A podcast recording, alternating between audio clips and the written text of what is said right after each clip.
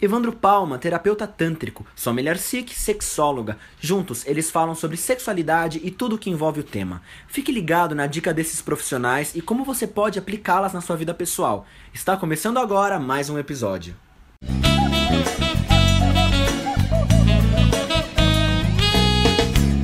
Olá pessoal, estamos aqui, o Evandro Palma e eu, a Sol Milharcic, para responder mais uma questão das mulheres. Eu canso de ouvir de algumas mulheres assim: Sol, o meu corpo reagiu assado, cozido e frito, isso foi um orgasmo? Será que eu tenho orgasmos? A mulher que pergunta assim, Evandro, o que está acontecendo com ela?